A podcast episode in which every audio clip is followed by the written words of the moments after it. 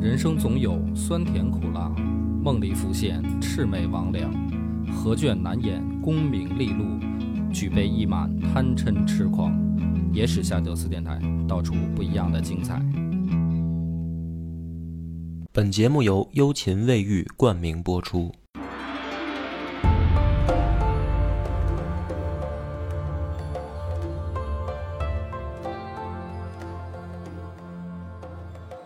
大家好，欢迎收听《野史下酒》，我是主播恶把波。我是张扬。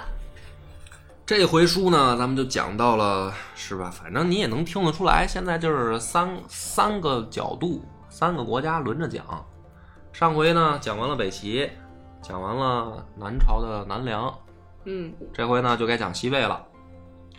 公元五百五十六年，因为上回那数好记嘛，五五五，对啊，这回五五六了。五五六年的时候呢，西魏发展的也不错，是吧？在宇文泰的治理下，国泰民安，繁荣富强。宇文泰呢也没闲着，在这二年啊，重用汉族的大夫，然后呢，搞出来了一套新的制度，叫什么呢？仿照西这个周礼制定了一个六官制度，哦，就是官员的那个官字儿。这个官呢是哪六官呢？叫天官、地官，然后呢春夏秋冬，春官、夏官、秋官、冬官，这个所谓的六官。嗯，天地春夏秋冬。那么这天地春夏秋冬，都管啥呢？对，管啥呢？先说啊，都是谁啊？因为他原来不是有八柱国吗？对，这个八柱国里面姓袁的那个本身就是挂名荣誉姓，嗯，就是 等于魏北魏的皇族嘛，原本是啊，挂一名儿。然后呢，其中实力比较强的那个李虎，就是后来嗯李唐他们家的这个等于祖宗啊，对，就算家长吧，在这个五五六年的时候啊，已经死了。哦，所以八柱国里面，实际上真正有权势的就剩六个，嗯这不正好就是天地春夏秋冬六个吗？那这六个分别是都叫什么呢？首先天官啊叫大冢宰，他相当于日后的吏部尚书哦啊，就这个这个所谓六官啊，就跟后来的那六部特像。哦，吏部尚书呢，就是说白了，这个人事部长啊，管人事儿的。这个职务呢，宇文泰自己干啊，那肯定是他管嘛。嗯，嗯，对你注意啊，宇文泰这时候不是皇帝，嗯皇帝还是姓袁的哦啊。然后呢，地官叫大司徒，这就好理解了，就是后来的户部尚书，管钱的。财政部长然后赵贵是春官，叫大宗伯，相当于后来的礼部尚书，哦，管外交、礼法管礼法。嗯。然后独孤信呢是下官，大司马就是后来的兵部尚书，管军队的。于禁为秋官，叫大司寇，刑部尚书啊，管管刑罚的，管法律的。最后一个侯莫陈崇为东官，大司空，也就是后来的工部尚书，管工程的。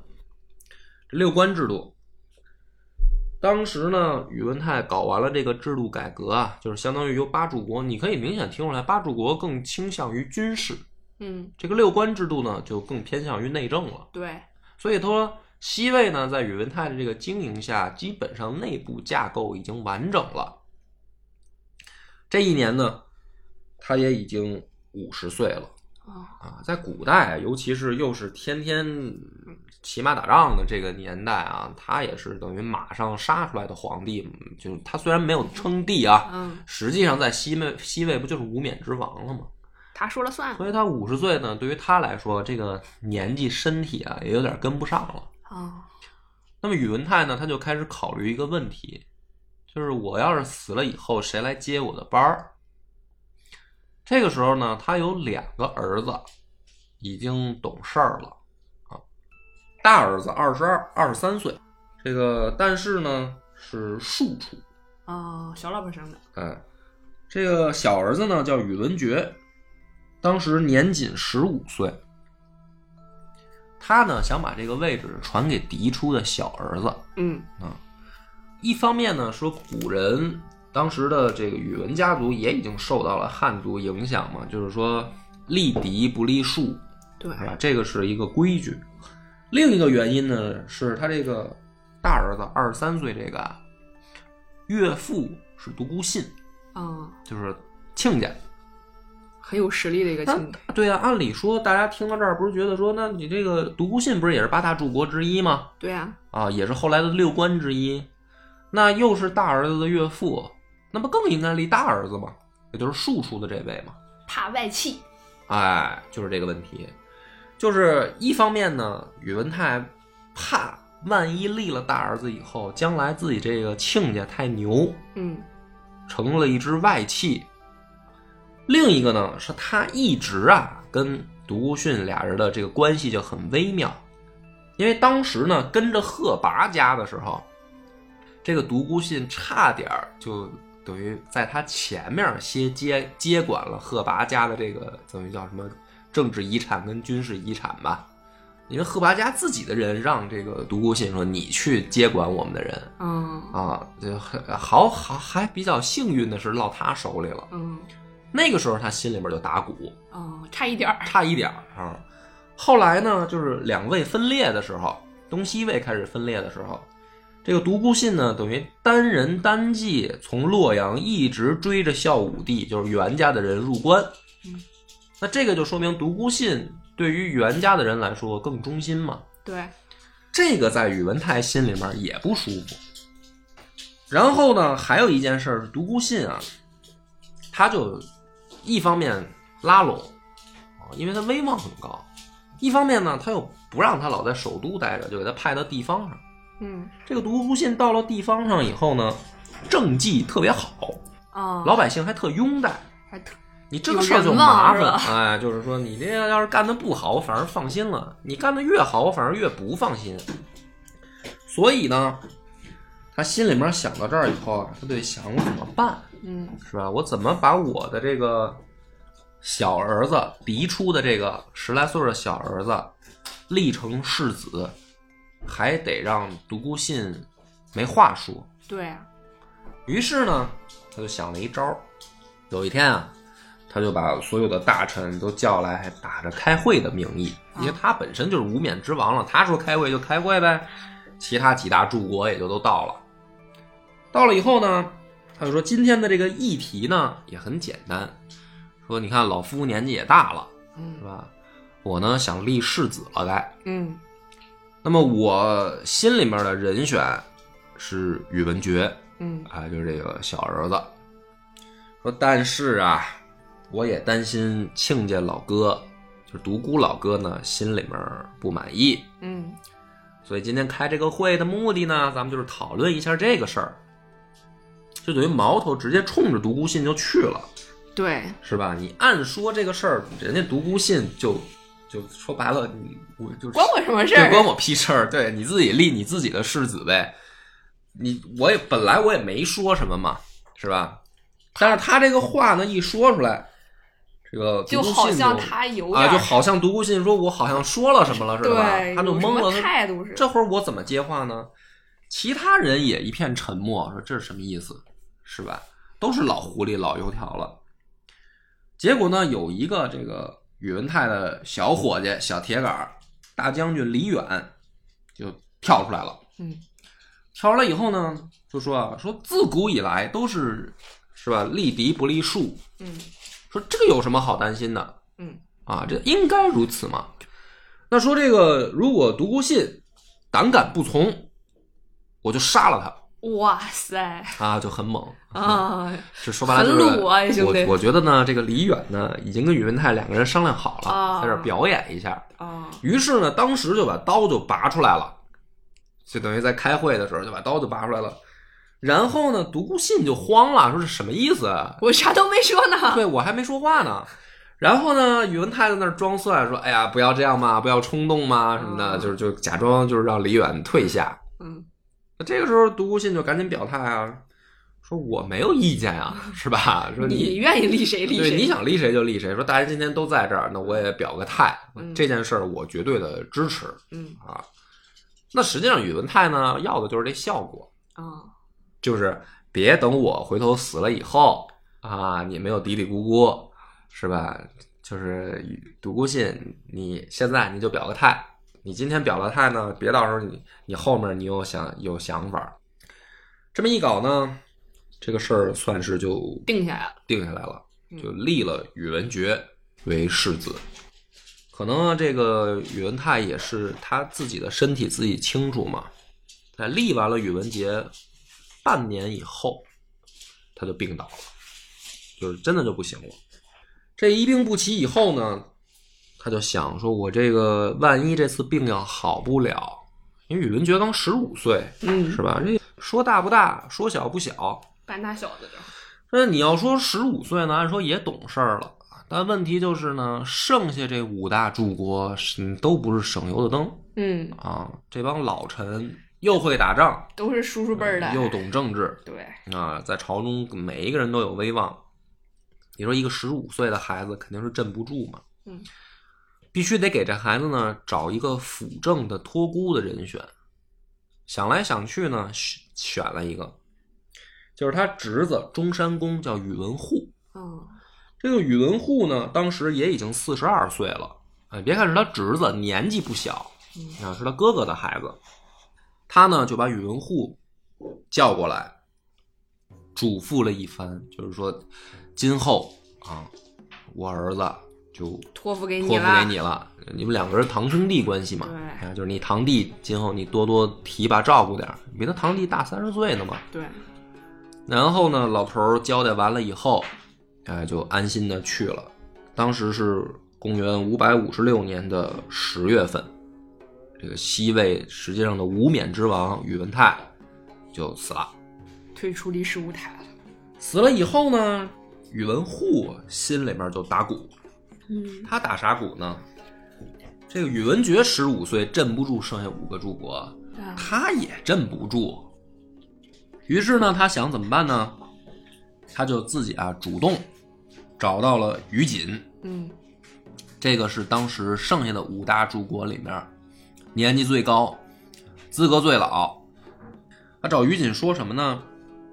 就是说，老帅，你给我句实话，嗯，你觉得我行不行？嗯，你要觉得不行，是吧？啊，我也不费劲了，咱也不费劲了啊。反正那个，就是反正先帝的这个也不能叫先帝啊，就是先，呃，是我我我叔叔的这 个对遗愿是吧？是他的遗愿嗯啊。但是咱们可以根据实际情况决定嘛。你们要觉得我不行，你们来当辅辅政大臣什么的，也行，也行嗯啊。这个于锦呢，其实还是心里面啊对宇文家有这种感恩之心的。嗯于是呢，他一听宇文护这么说啊，马上就拍胸脯子保证，嗯，说你放心，只要我在一天，我就保证你们宇文家一定能掌握住这个局面。他说这样，明天呢把大家再叫过来开会，啊，我在会上把你这个身份问题给你落实了。于是呢，这个第二天大家又把其其他诸国都叫来了。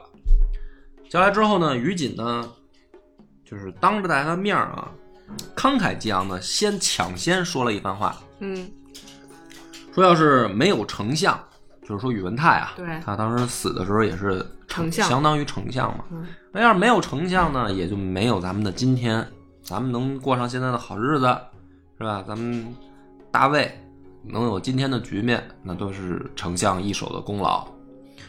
那么丞相如今虽然不在了，但是中山公既是他的亲侄子，又是丞相临死之前的这相当于托孤之人，那么我们也应该尊重丞相的选择。嗯，先定一调儿，哎，那么如今呢，军国大事理应就交给中山公来处理，就是宇文护嘛。嗯他说完呢，也不给其他人反应的时间，他就先率先跪倒在地，啊，就是意思就是拜抬拜宇文护一把嘛。对，那他在这几大诸国里面年纪又最大，资格又最老，他率先表态了。其他几个人就是那一想说，那这个时候咱就跟着大哥呗，就随是大跟溜儿着吧跟着老大哥呗。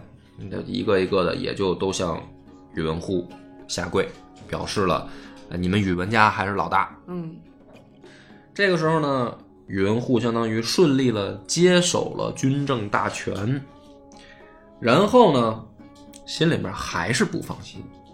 就是于锦虽然表态了，但是剩下那几个，尤其是什有么可能独是孤口信服这心种不啊，服是的吧？是吧是心里面有没有想法儿了也。嗯那么他当时就想啊，说我怎么才能让宇文家的这个地位真正的合理合法的、不容置疑的成为至高无上的这个身份呢？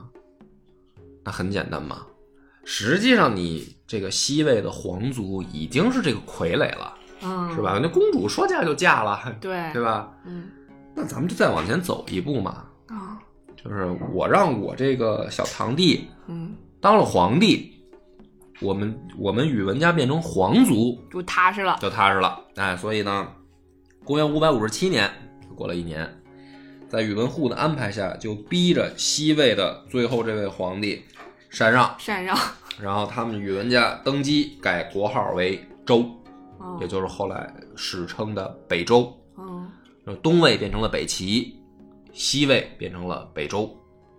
然后呢，不到两个月啊，就原来这位袁氏的这个西魏恭帝就被宇文护偷偷给弄死了，啊，就是你也也没留着是吧？啊也没留着。嗯这个宇文护做事儿很绝，嗯大权在握是吧？给自己小皇帝送小堂弟送上了皇位。嗯这个宇文护的性格呢，是稍微有点儿那种独断专行的人，他也可能是因为他怕镇不住场子嘛，他越是这样，他越要控制住局面对嘛。对对，胆儿小。但是他这么一搞呢，反正据说啊，其他几大柱国里面，以这个性格比较刚烈的赵贵就不太满意，嗯就是你这个做的有点太过分了，是吧？你你不管怎么说，那我们毕竟也算你前辈吧，对啊，啊，就你这个经验不足，你是不是应该听听我的意见嘛？所以这个赵贵呢就有一些不满意，于是呢私下里就找独孤信呢就商量，说老哥啊，要不咱们政变 吧，对吧？学学那个什么汉朝时候的霍光什么嗯的，是吧？咱们也搞一个这个废立之事嗯啊。这个独孤信呢，不但不积极不响应，还劝赵贵啊不要这么干。嗯，你要这么搞的话呢，你说本来这国家刚过两天好日子，刚稳定下来。而且这个等于刚刚改朝换代嘛，嗯你这么一搞，你很容易出大事儿，不要瞎搞。独孤信还劝赵贵别瞎来，等于就没政变啊，串住了。啊、劝住了。嗯但是去这个事儿呢，就被一个人叫宇文盛揭发给宇文护了。哦，就消息走漏了。这个时候，宇文护一知道了以后呢，马上在朝堂上就下令动手啊，然后就把这个赵贵给处死了，就是你阴谋反叛。对你有这个想法就不行。然后呢，弄死赵贵以后，表面上因为独孤信不是说劝他没参与嘛，对啊，所以表面上没找独孤信的麻烦，但实际上呢是十多天以后就逼独孤信退位自杀。啊，什么叫退位？他本来也不是皇帝，就是逼独孤信自杀。这个独孤信呢， 也没办法，只能就让你在这自屋己檐给自己挖了个坑，感觉嗯。差不多吧。嗯所以这个事儿啊，在历史上来说挺蹊跷的。嗯就是你想，以独孤信跟赵贵这样两个人的能力，如果他们密谋了要政变，嗯就不会说做一半儿，啊，然后让人家逮住把柄，然后还逼着自杀了。而且他们就是真的是商量这个事儿了，也嗯不可能走漏消息，还让他们宇文家的人知道，对啊，揭给别人。所以呢，这个赵贵咱都不说啊，有可能真的这么想。就独孤信，我倒觉得他压根儿就没想。对啊，一开始你跟人家服软儿，人家又说这又说那的。所以我觉得最大的可能是什么呢？最大的可能就是宇文护啊，看这两个人是眼中钉，嗯所以呢找借口就是把这两个人除掉了。那因为于锦呢本身跟宇文家关系就近，嗯不是威胁，嗯，所以这个等于你看八大柱国里面啊，原本就是一个是挂名儿，嗯李虎死了，现在又弄掉俩。他们宇文家自己原来就是诸国之一嘛，嗯，是吧？一共五个诸国，然后于锦听他们家还剩俩，所以基本上这个这一回再那么一搞的话呢，宇文护在朝堂上就说一半儿，就放心了嗯啊。然后呢，宇文盛也因为这件事儿捞着实惠了，因为他告密有功嘛，被提升为大将军。这么一搞呢，这回真有人不满意了啊！谁呢？十六岁的小皇帝宇文觉，啊那，堂弟，哦看不过眼儿了，心想说这玩意儿，我虽然名义上是皇帝，但是这朝中的人都不听我的呀，这都是都是听宇文护的呀。这个小堂弟有意见了，于是呢，这个小堂弟开始秘密训练武士，想宰掉宇文护在自己堂哥，啊、就是觉得你这不就是把我当傀儡吗？嗯，是？吧？我已经长大了，我不用你辅政了。初生牛犊不怕虎嘛。结果呢，这个宇文护当然在宇文觉身边安排了很多亲信眼线嘛，皇帝身边肯定得安排自己人啊。对，所以一听说皇帝训练武士想弄死自己，旁边还有亲信给他出主意，宇文护很伤心，就是心想我做这些不是为了你吗？对啊你现在年纪小，是吧？你弄不过这帮老头儿，当哥哥的呢帮你把路铺平了。那结果你这不但不感恩，你还想弄死我。于是呢，宇文护呢把这个周围啊给宇文觉出馊主意的这些人啊也没弄死，嗯，就是外外调了，调远一点，就是你离开。那宇文护就觉得说，我通过这个做法是想给你提个醒儿，嗯你的事儿我已经知道了。然后呢，还跑去找自己堂弟哭了一鼻子，嗯，意思就是说咱们是有血缘关系的嘛，那你不要听外人来挑拨离间。这个宇文觉呢，当时一看，你说堂哥哭这么惨，嗯，哭得情真意切的，一想说可能是自己多想了，于是呢，这个也拍胸脯子保证说：“堂哥，我我知道错了，我以前是误会啊，误会误会一场啊。”然后兄弟两个人和好，就哎，宇文护就回去了。但是这个宇文觉一改主意呢，他手下这帮亲信就害怕了，对啊，就是你们俩好是有血缘关系，这玩意儿我们不就把宇文护给得罪了吗？对，是吧？冲谁撒气呀？对呀、啊将来那能有好果子吃？所以呢，这帮人呢就劝宇文觉说：“你别接着心传了软是吧啊，说你按照原计划进行。”然后呢，这个宇文觉架不住劝，不是权力面前嘛，是吧？他既然原来动过这心思，嗯，说明他也想嘛。所以一劝呢，他一想说，那也是哈，这个要不，反正堂哥年纪也大了， 早送他一程早走一步，晚走一步是吧 的事儿嘛。他就又打算呢，再恢复这个呃弄死他堂哥的计划。但问题是，是不是有眼线嘛？这个事儿又又被漏了是吧又漏了，又被宇文护知道了。宇文护这回就真失去耐心了，就是说这这堂弟有点太不懂事儿了。然后怎么办呢？他就把自己的两个表弟叫来了。嗯，啊，一个呢是大司马贺兰祥，还有一个叫做中领军尉迟恭，两个表弟，一个呢负责这个在外带兵，一个负责在内带禁军的。嗯，叫过来呢很简单，就是咱家这位爷啊，这位小爷现在翅膀硬了，嗯，想弄死我，你们哥俩呢给评评理嗯，是吧？这孩子到叛逆期了嘛，就是哎，就是咱咋办？那这俩哥俩呢，一听说说这样一个糊涂的孩子，嗯现在明显当不了一国之君，嗯与其这么瞎搞啊，干脆废掉，换他哥哎，就是你自己来吧 哦，啊。那这个宇文护一想到这儿，当仁不让，说那肯定我是可以的，是吧？啊，我没有意见，反正他要弄死我嘛，那嗯你要弄死我，那你就别当皇帝了呗。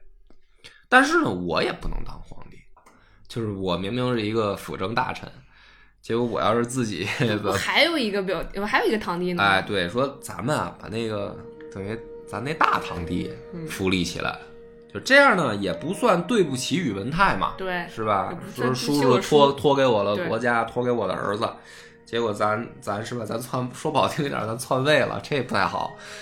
于是呢，仨人决定了，第二天，召集所有的公卿大臣，宇宇文护站出来就当着大家的面儿就说了：“说略阳宫，就是宇文觉称帝之前的那个公爵的位置，就是略阳宫。说略阳宫呢，荒淫无度，胡作非为。哦，哈， 说那个大家觉得应该怎么办？那大家反正他说你们你宇说咋 办呗？嗯你们宇文家老老干这事儿，老装傻，你是你说咋办就咋办呗是我，是吧？假面三刀 的，大家就说说，大哥，您觉得怎么办啊？宇文护说，我觉得呢，应该另立明主，嗯哎，就是我那大堂弟。 嗯那大家一致全票通过啊，说这时候很明显啊，是吧？没有没有人反对。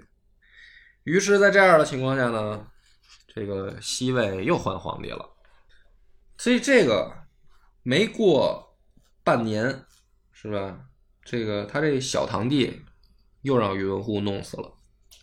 又弄死了。对，我们一年之内，在宇文护手里送走俩皇帝，一个袁氏的，嗯一个他们宇文氏自己的人。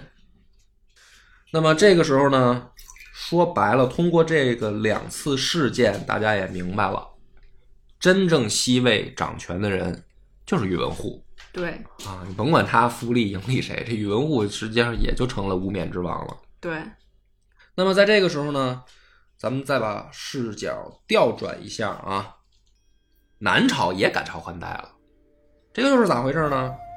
陈霸先这不是在击退了北齐之后，嗯然后自己也面临着一些剩下的对手嘛，有江州的这个侯琛，然后还有广州的萧伯，然后还有就是襄州的这个王林，嗯哥仨这个仨人都不服他。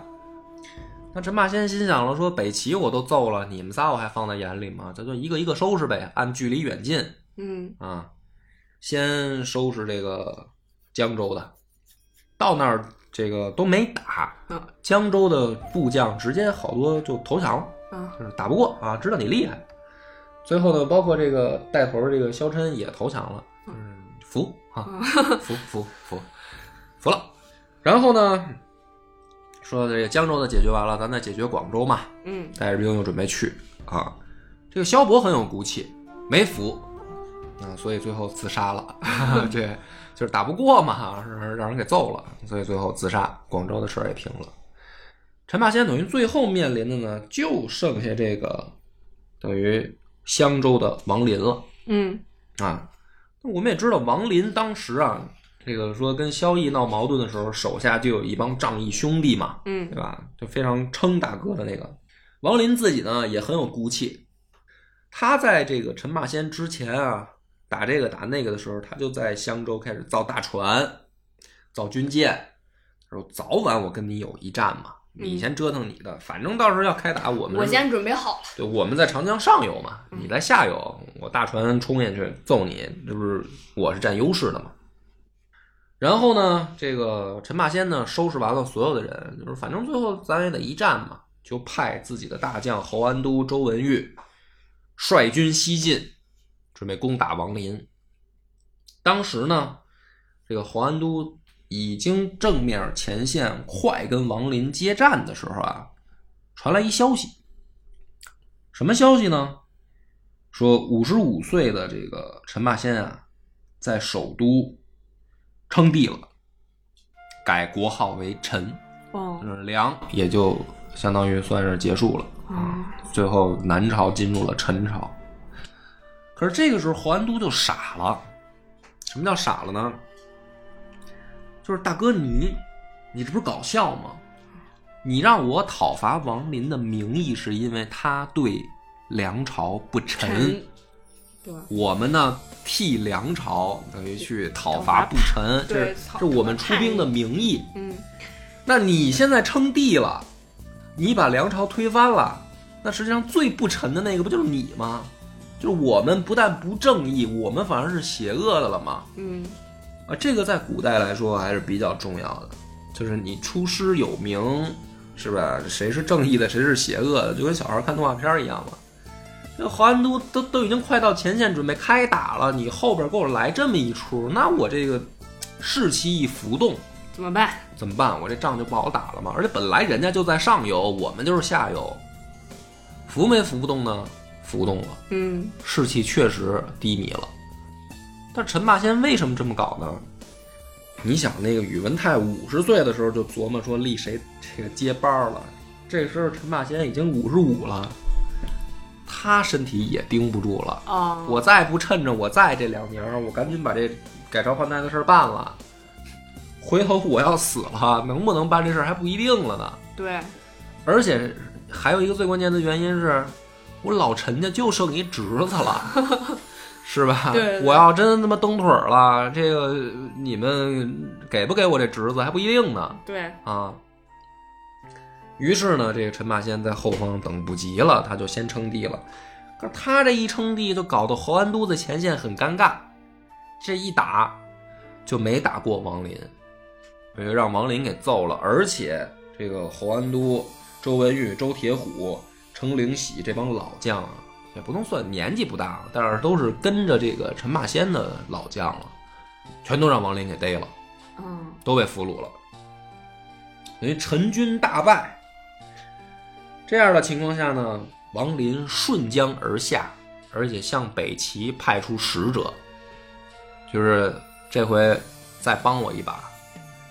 这个使者到了北齐，送了书信以后啊，高阳还在上回十万大军全军覆没那阴影里呢还，没走出来，还没走出来呢。嗯所以呢，这回高阳也很鸡贼，嗯这个名义上支持你，但是不发兵哦，啊，但是也给你送一个人，送谁呢？说你现在最缺啥呢？就是你不是效忠梁朝吗？你缺个皇帝，对你是不是缺个皇帝？我给你送一个。于是呢，把这个萧庄，萧庄是萧绎的孙子，哦，又给从北齐送到王林那儿，就是说兵我就不派了，给你送一皇帝吧。于是呢，这个王林就把这个萧庄拥立为皇帝。啊，所以你说给就这个接着多热闹是吧？嗯这个时候梁朝还还是苟延残喘俩国家嗯啊，一个效忠西魏，一个效忠北齐，然后陈霸先还弄出来一陈朝。嗯是吧？变成三个国家了。然后不管怎么说啊，这个陈霸先接到这个消息以后呢，就说那反正也撕破脸了嘛，嗯，啊，那好，嗯你是正义的，我是邪恶的，行了吧？就那我是那我你效忠梁朝，我我是反叛的，对，那我手里边留着这萧方志就没用了，啊，是吧？他就他就把萧方志宰掉了，嗯那就是咱就正式以这个国家对国家的名义开战嘛。然后呢，这个王林那边呢，因为他这么一搞啊，等于你送来一皇帝，皇帝不是说今天我给你盖一章你就上班就行了的，是吧？嗯你得办这个登基大典，嗯是吧？开国大典这些，虽然在路上很仓促，嗯但是王林呢，尽量也得把这事儿做的有模有样嘛。嗯，就是先别停止进军，然后再沿途张罗着给这个萧庄办登基大典。反正这个兵荒马乱的时候吧，这个一搞这种事儿呢，有一些小问题就容易凸显出来这个内部组织协调能力的不太灵儿。嗯，这个最不灵儿的是什么呢？就是侯安都这帮人越狱了，就是趁着王林搞登基大典瞎忙活的时候，然后他们买通了狱卒什么的，然后跑了。就是侯安都啊、周文玉啊、程灵喜这帮老哥们儿就跑回健康了呃嗯，北齐没帮忙，到添乱了，啊。陈霸先一看还挺高兴，说：“我以为见不着你们了啊，没想到你们还能跑回来，说太好了。说那这样再给你们一支部队，对，继续，接着西征再打。结果呢，这个两边啊，就那边办完了登基大典，这两边又回到战场上，咱接着把这事儿办了吧，反正这一仗也避免不了。然后传来一个更加震惊的消息，说啊，他们赶到前前线以后，周文玉在江西啊就被手下给宰了，就是他手下有人叛变，嗯把周文玉给宰了。当时呢是公元的五百五十九年六月，陈霸先当时五十七岁了，听到这个消息，就是老伙计周文玉被宰了以后，就特别像刘备听说前线关羽被人宰了那个状态一样， 受到了沉重的心理打击。然后呢，这一打击不要紧，也病倒了。嗯，他一病倒，这回就真的没再起来。所以呢，这个挺有意思。陈朝刚刚等于改朝换代，嗯，大哥死了，周文玉一死，然后陈霸先也死了，前线呢剩一侯安都嗯，侯安都面前还有王林的部队准备跟他决战，后面呢嫂子就来信儿了，说大兄弟你回来一趟吧，说我老公死了以后谁接班儿啊？我我总不能接班儿吧，我一女人。这个侯安都一听这个说，那先甭打了，对吧？嗯赶紧我得回去一趟啊。当时回去以后呢，侯安都呢就主张啊，就说你甭琢磨了，老陈家就剩一侄子了，是吧？也没有什么嫡庶长幼之分了啊对啊就剩一个儿，就剩一个了，你不立他，你立谁？结果嫂子呢有点不愿意，嫂子说：“我有儿子，就是在西魏扣着呢，这不是亲生这不是的，亲生的， 对吧？”这个陈霸先这媳妇儿呢就有点不乐意。这个时候侯安都也顾不了这么多了，说前线还有敌人等着我呢，嗯我回来没时间陪你，给你做心理工疏导工作，就拔出剑来，直接到后宫，嗯逼着陈霸先媳妇儿交玉玺，啊，就是你别跟我整这个没用的，对赶紧这边什的事儿么办亲完。生的后养的啊，我还得回前线呢。但是这陈霸先媳妇儿一看说：“那也别别别别瞎耽误工夫了，是吧？”啊，这个张皇后赶紧就把玉玺交出来。当时这个王林听说陈霸先死了，心里那叫一个开心啊，是吧？这最大的对头没了，那我这一仗肯定，这我还不手拿板砖啊。他于是呢，亲率大军，相当于倾巢而出，所有的力量这回都堵上来了。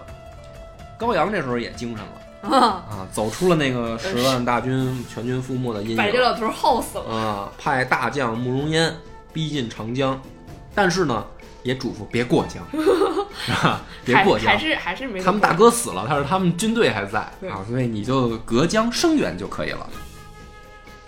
王林出战告捷啊，在这个今天的江西瑞昌附近先击败，因为侯安都不是这么一折腾就交接了一下，让大将吴明彻先顶一阵儿嘛嗯，啊，吴明彻也不负所望，反正也没顶住啊，就让王林给击败了。不负所望，没顶嗯住，然后呢，这不是侯安都就在首都办完事儿，不就又回来了吗？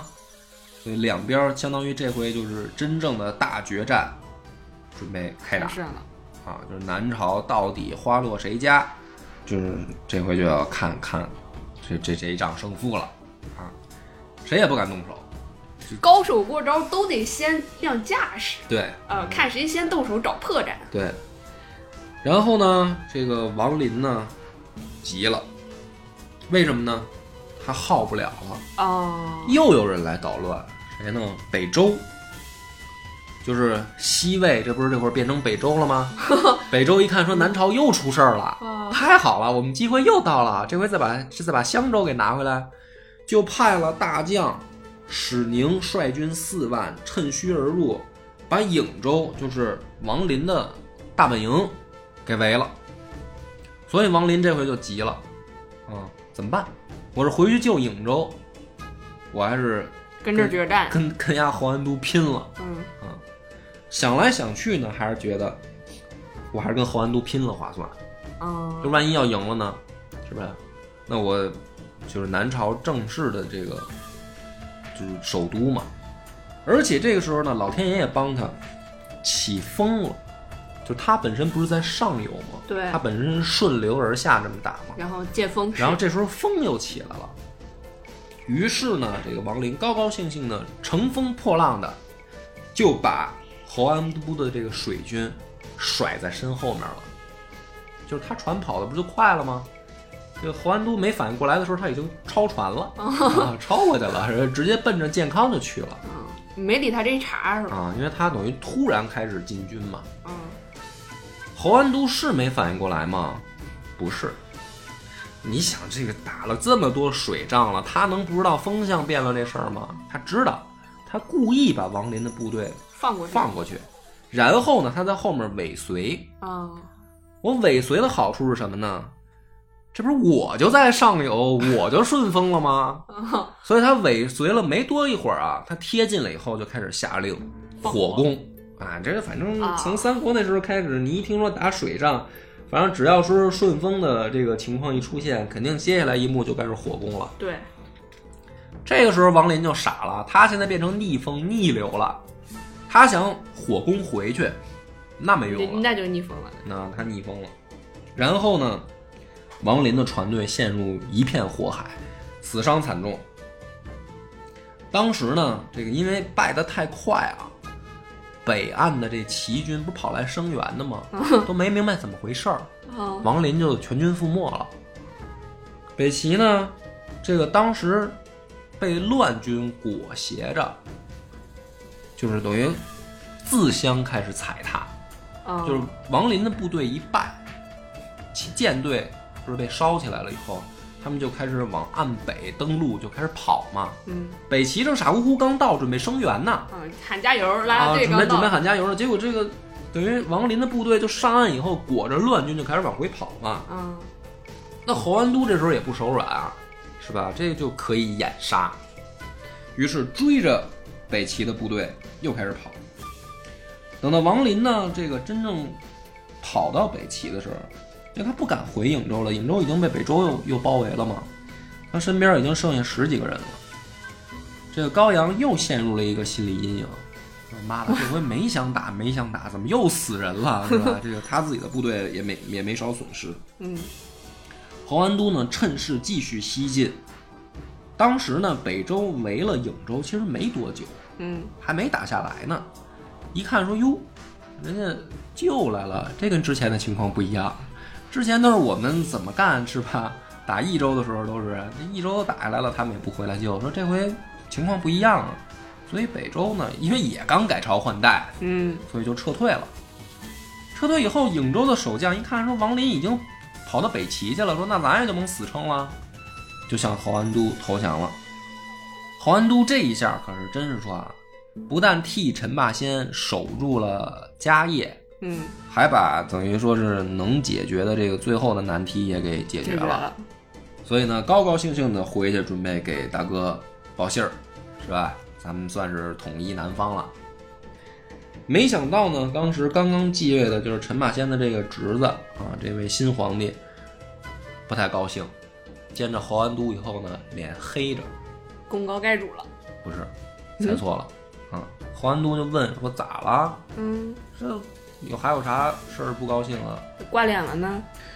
那个皇帝说啊，说叔啊，你不知道，这个宇文护啊，是北周的这位无冕之王啊，他把陈霸先的儿子陈昌给送回来了。 哦，我不是我这刚当皇帝，我刚当皇帝，我不是亲生的呀，他把他把陈霸先亲儿子给送回来了，嗯，这不是添乱吗？是吧？说叔啊，我估计我可能得退位了。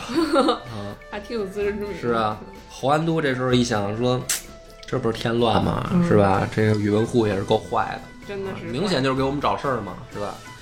那么预知陈朝后事如何，且听下回分解。我们的微信公众号叫“柳南故事”，柳树的柳，南方的南。柳南故事每天都会有一档音频节目更新，这档节目在其他任何音频平台是听不到的，微信专属。如果还没听够的朋友，欢迎您来订阅关注。